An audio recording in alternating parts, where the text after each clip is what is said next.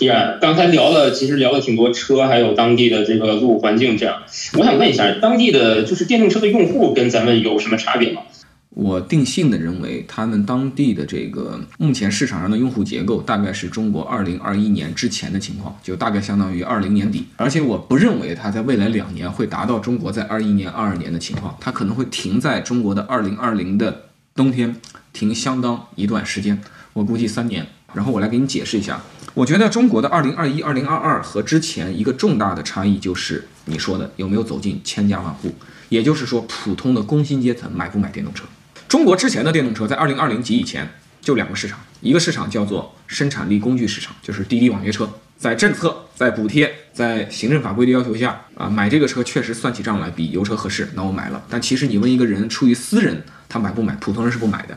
还有个市场呢，简称为先锋派市场，就是往往这些人的特点是有钱、爱冒险、有精神追求、敢于尝鲜，把买车视为一种超越于车的人生体验和文化体验。这种人贡献了典型的当年的 ES 八、ES 六、Model S Model S 早期的 Model 三、Model Y 的这种典型用户。那么我觉得今天的这个欧洲呢，比我刚才说的那个东西肯定要稍微的突破一点点，但是呢也就有限，所以我认为它卡在中国的2020的冬天，它没有到中国这两年这种现象，就是你看 ID 4也好啊，比亚迪的秦 Plus 也好啊，长安深蓝啊，广汽埃安，包括大量的像这个黑猫白猫啊、五菱啊，就是天女散花，百花齐放。很明显，在中国大量的中产阶级，甚至是比中产还经济差一点的人，已经事实上在买电动车了啊！我认为这个是两个国家特别不一样的地方。他们在当地呢，电动车呢两类吧，简单的说，就一类是贵车，一类是便宜点的车。贵的车呢，就类似于奥迪 e 创啊、宝马的 i 叉三呐、奔驰的 EQC 啊这些车，包括 Model Y，包括蔚来去了，肯定也是属于这个级别的。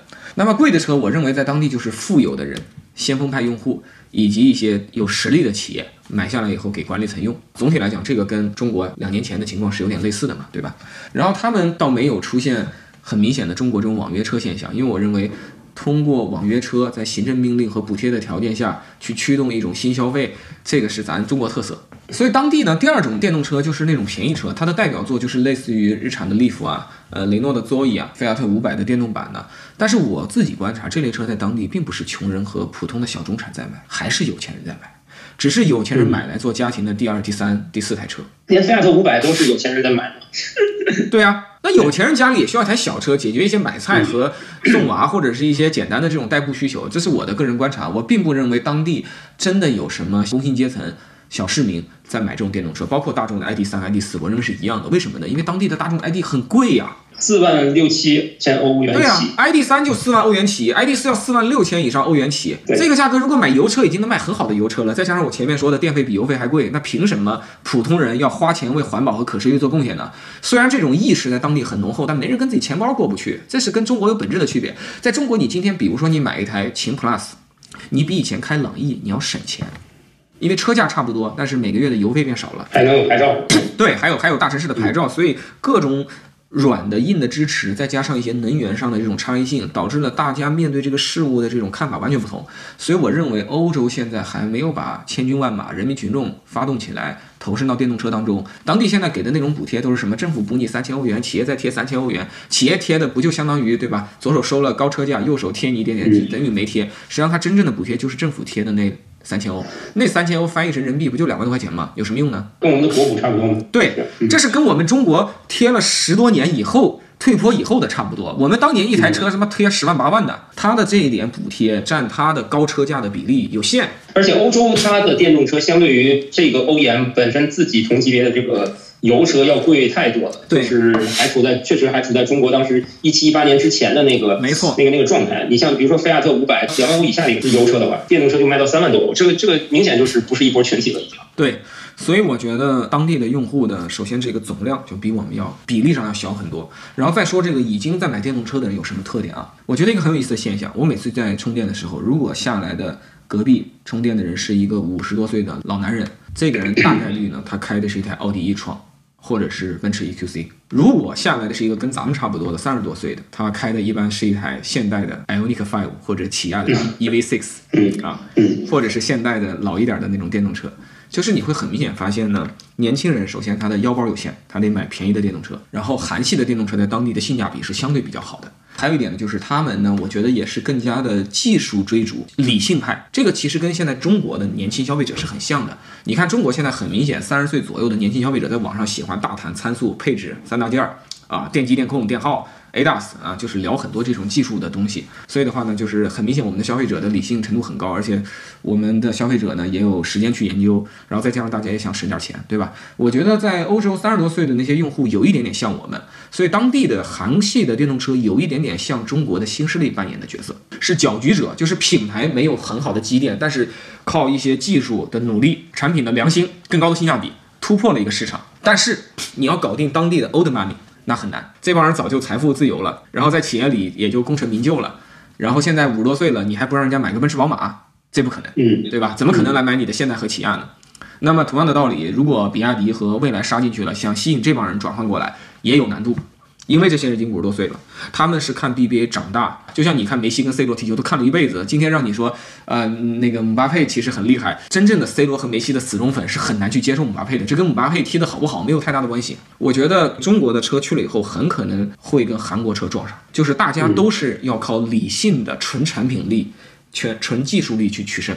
而且我们在当地人面前都被统称为亚洲车。对，其实亚洲，其实韩国车在那边相对来讲还是走稍微高端一点的这个路线的。但是它的那个 Ioniq 5和 EV6，它是有点像中国的类似于极客的这种打法，其实是更大尺寸，而且全新造型，然后又是非常好的空间感，然后又有这个八百伏的这种架构。三电也明显比 ID 四有诚意，就是靠武装到牙齿的这个产品力压制你，然后比你贵的不多，科技感对。但是我想说的是，中国车去了以后呢，有点像它的威力加强版，是更加武装到牙齿的这种未来的车，或者是极客的车，或者是对吧？比亚迪的车去了以后，在理性价值上，我觉得是能。这个打过这个韩国车的。啊，但是呢，客观来讲，韩国车在欧洲发展不是一年两年了，它之前的燃油车为它培育了很好的这种知名度，而中国车去了以后，现在最大的麻烦是什么呢？就是我们的品牌在当地的知名度都几乎没有，唯一一个被当地广泛认知的品牌，在他们心中叫英国品牌，那是 MG，所以 MG 在当地不需要解决认知度的问题，这为 MG 提供了巨大的优势，所以现在 MG 在欧洲卖非常好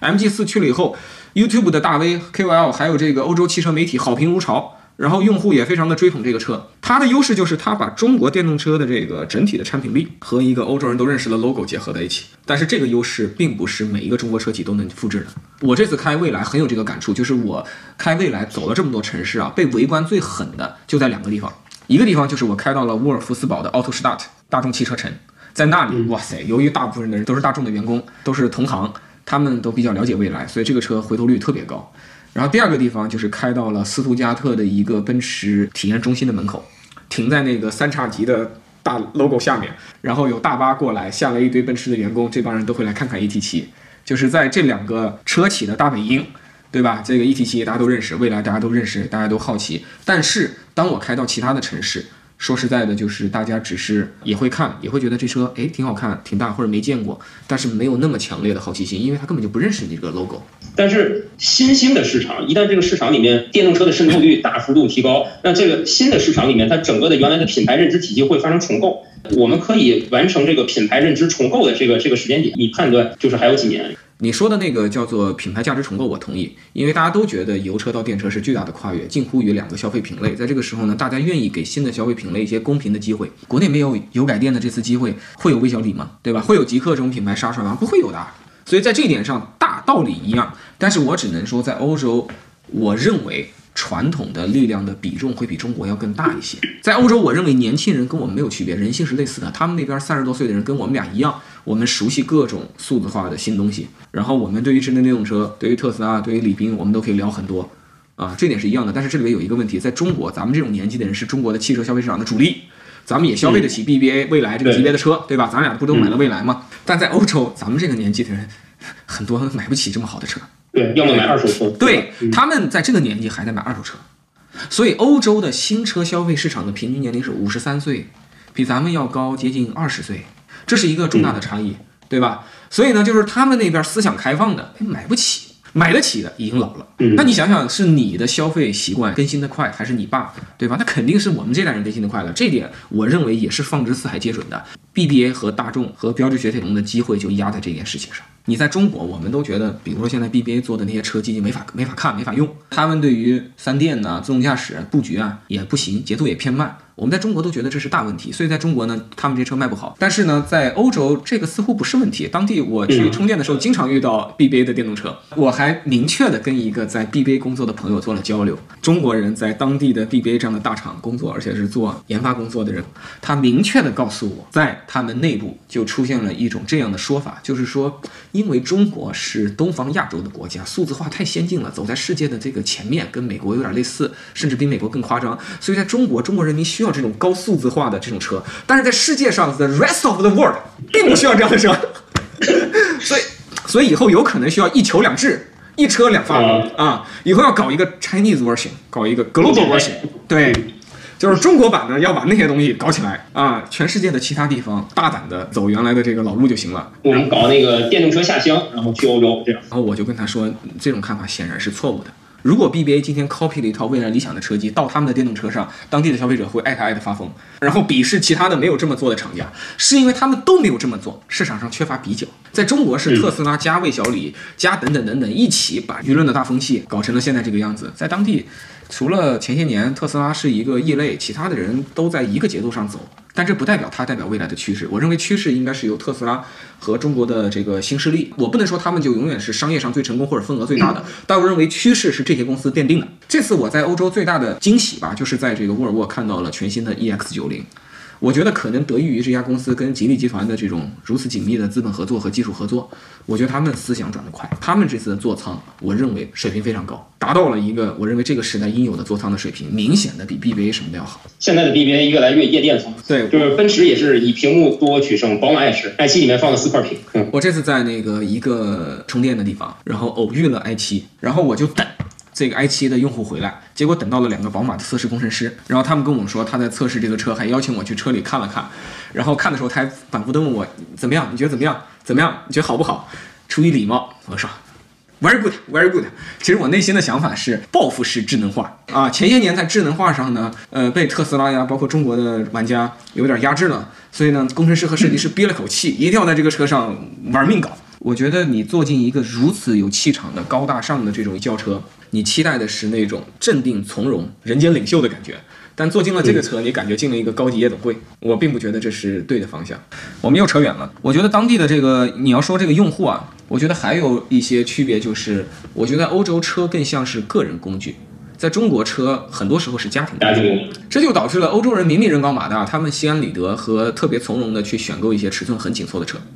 因为他很知道这个车是我的，或者我们家就有多部车，有的车适合所有人一起，有的车就是我今天自己平时用的。但在中国，至少在大部分的家庭，车还是要照顾一家人的。而且由于我们的家庭的特点啊，我们很多时候多带，不说同堂吧，至少也经常是走动的。这些东西都造成了中国人买车很多时候这个车的动机就不聚焦。这也客观上导致一个结果，就是你看中国车车企不都不取舍吗？为什么中国车车企长期没有形成欧洲车那种超强的取舍性？实际上，我认为也跟这个因素是有关的。因为绝大多数时候，你有你的个性，我有我的个性，但当好几个我们聚在一起，一起要买一个车的时候，这个车就不可能有个性了。还有一个差异是啥呢？就是我觉得欧洲人确实节奏比我们慢，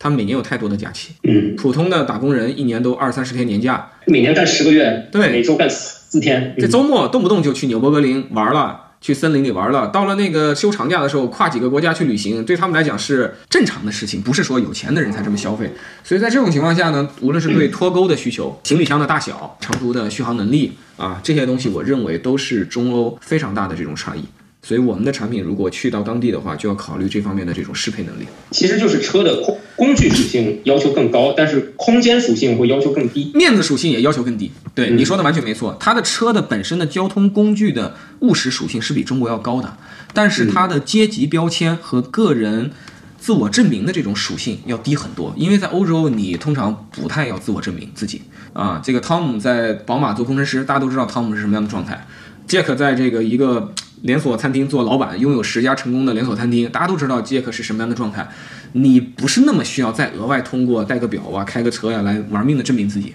阶级就比较固化了。然后这个社会的各方面的透明度也比较高。但是在中国呢，大家就力争上游的这种状态，我们总想向大家展示出我们过得特别好、特别成功，而且越来越好。